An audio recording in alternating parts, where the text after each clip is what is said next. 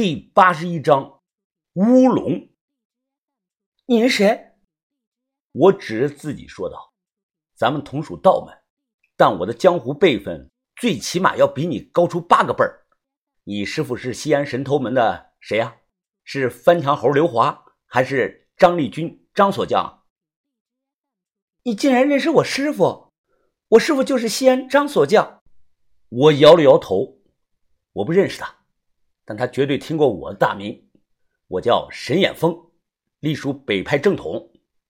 你们西安神头门不在西安活动，怎么跑到淳安来了？他一听有些惊喜。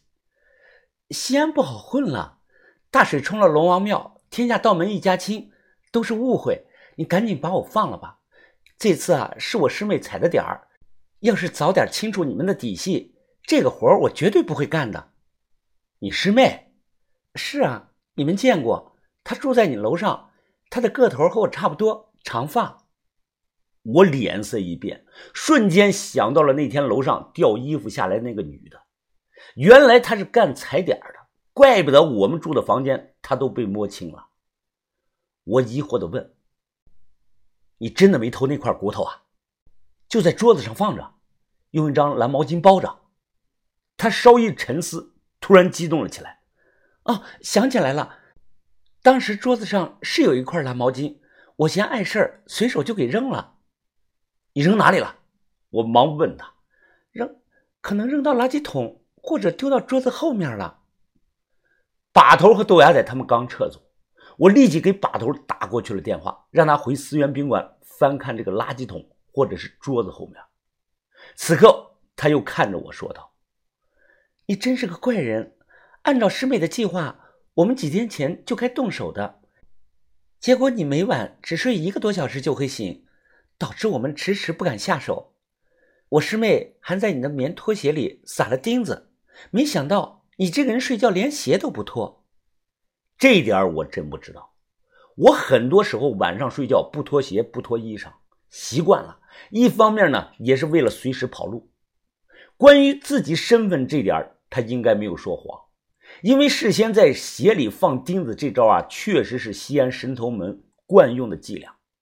中途如果主人醒了，穿鞋去追，那么他就会中了他们的招。等了不久，有好消息传来，把头电话里告诉眉心骨真的找到了，确实是掉在了这个桌子后面。听到这则消息，我重重的松了口气呀，原来闹了场乌龙。害我把身边所有人都怀疑了一遍，但下一秒，把头话音一转的说道：“云峰啊，找是找到了，但东西坏了。”把把把头什么意思啊？把头淡淡的说：“人骨保存时间太久，内部有所风化，摔坏了，碎成了十几块啊。”我举着手机，脸瞬间就黑了。好，我知道了，把头。怎么样，东西是不是找到了？我说了，我真没偷你，你还不信？现在能把我放了吧？我深呼吸的说：“哎，你是没偷，但你把我的东西弄坏了。要是不给个说法，我没法向其他人交代呀。”他一听有些激动，那个大个子都把我伤成这个样子了。你还想怎样啊？亏你我还是同门，不就是一块骨头吗？那能值多少钱？我照价赔给你就是。我点了点头，可以，两千万，你赔给我，这个事儿就过去了。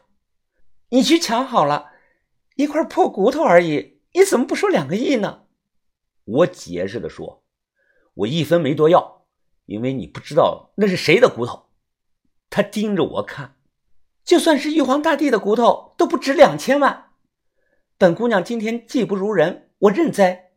按照咱们道上的规矩，退一赔十，我拿了一万，最多赔你十万而已。我没有接话，走过去，伸手分开他的刘海，用力的按住了他的额头。别碰我！你干什么？你？我笑着说：“别动啊，我看看你的这个眉心骨大小合不合适。”让他赔两千万，他肯定赔不起。我就是吓他一下，我也不可能真杀他，犯不着。毕竟这么多年，我从没有杀过任何一个人。绝大多数情况下，我都是迫不得已，是正当防卫。告诉我，你叫什么？香蕉。我问你真名他淡淡的说道：“这行规矩你应该了解，互相不露真名是基本的原则。本姑娘就叫香蕉。”我皱着眉看着他：“你这个女人，都这个份上了，还跟我说行规？香蕉，你他妈的是不是还有个英文名字叫 banana 呢？”他笑着说：“哼，随你便吧。好，banana，你认真的听啊。”今天我念在咱们同是道门的份上，放你一马。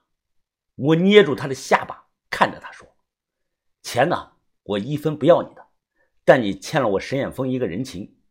如果某天我能用得上你，你必须要给我当牛做马，随叫随到，这是规矩，懂了没？”他想了想，点头说明白。我看中的当然不是他这个人，而是他身后整个西安神头门的能力。下九门有两种职业不能小看，一种是牌桌上深藏不露的蓝道老千，因为老千敢赌命；再有就是社会上身怀绝技的各路的神头。我不想惹这种大帮会培养出来的小偷。那句话说得好，不怕贼偷，就怕贼惦记。今天杀了这个女的很简单，但后续啊会麻烦不断。我给他松了绑。他起身还未迈步呢，就先摔倒了，看来受的伤不轻。他左手捂着自己的肚子，一脸忌惮的扭头看了于哥一眼，低着头向门外走。突然，站在门口的于哥伸手拦住了他的去路。你你做什么？我们已经都谈好了。于哥抬眼冷冷的说道：“你和云峰谈好了，和我可没谈好。”你为什么伤我的鸭子？于哥双拳紧握，浑身气势惊人。我第一次见他对一个女的这么凶。对，对不起，道个歉就完了。我打断你的手，也给你道个歉，可不可以？怎么不讲话了？于哥突然一把扣住他的肩膀，冷着脸说道：“左手右手，你自己选一条。”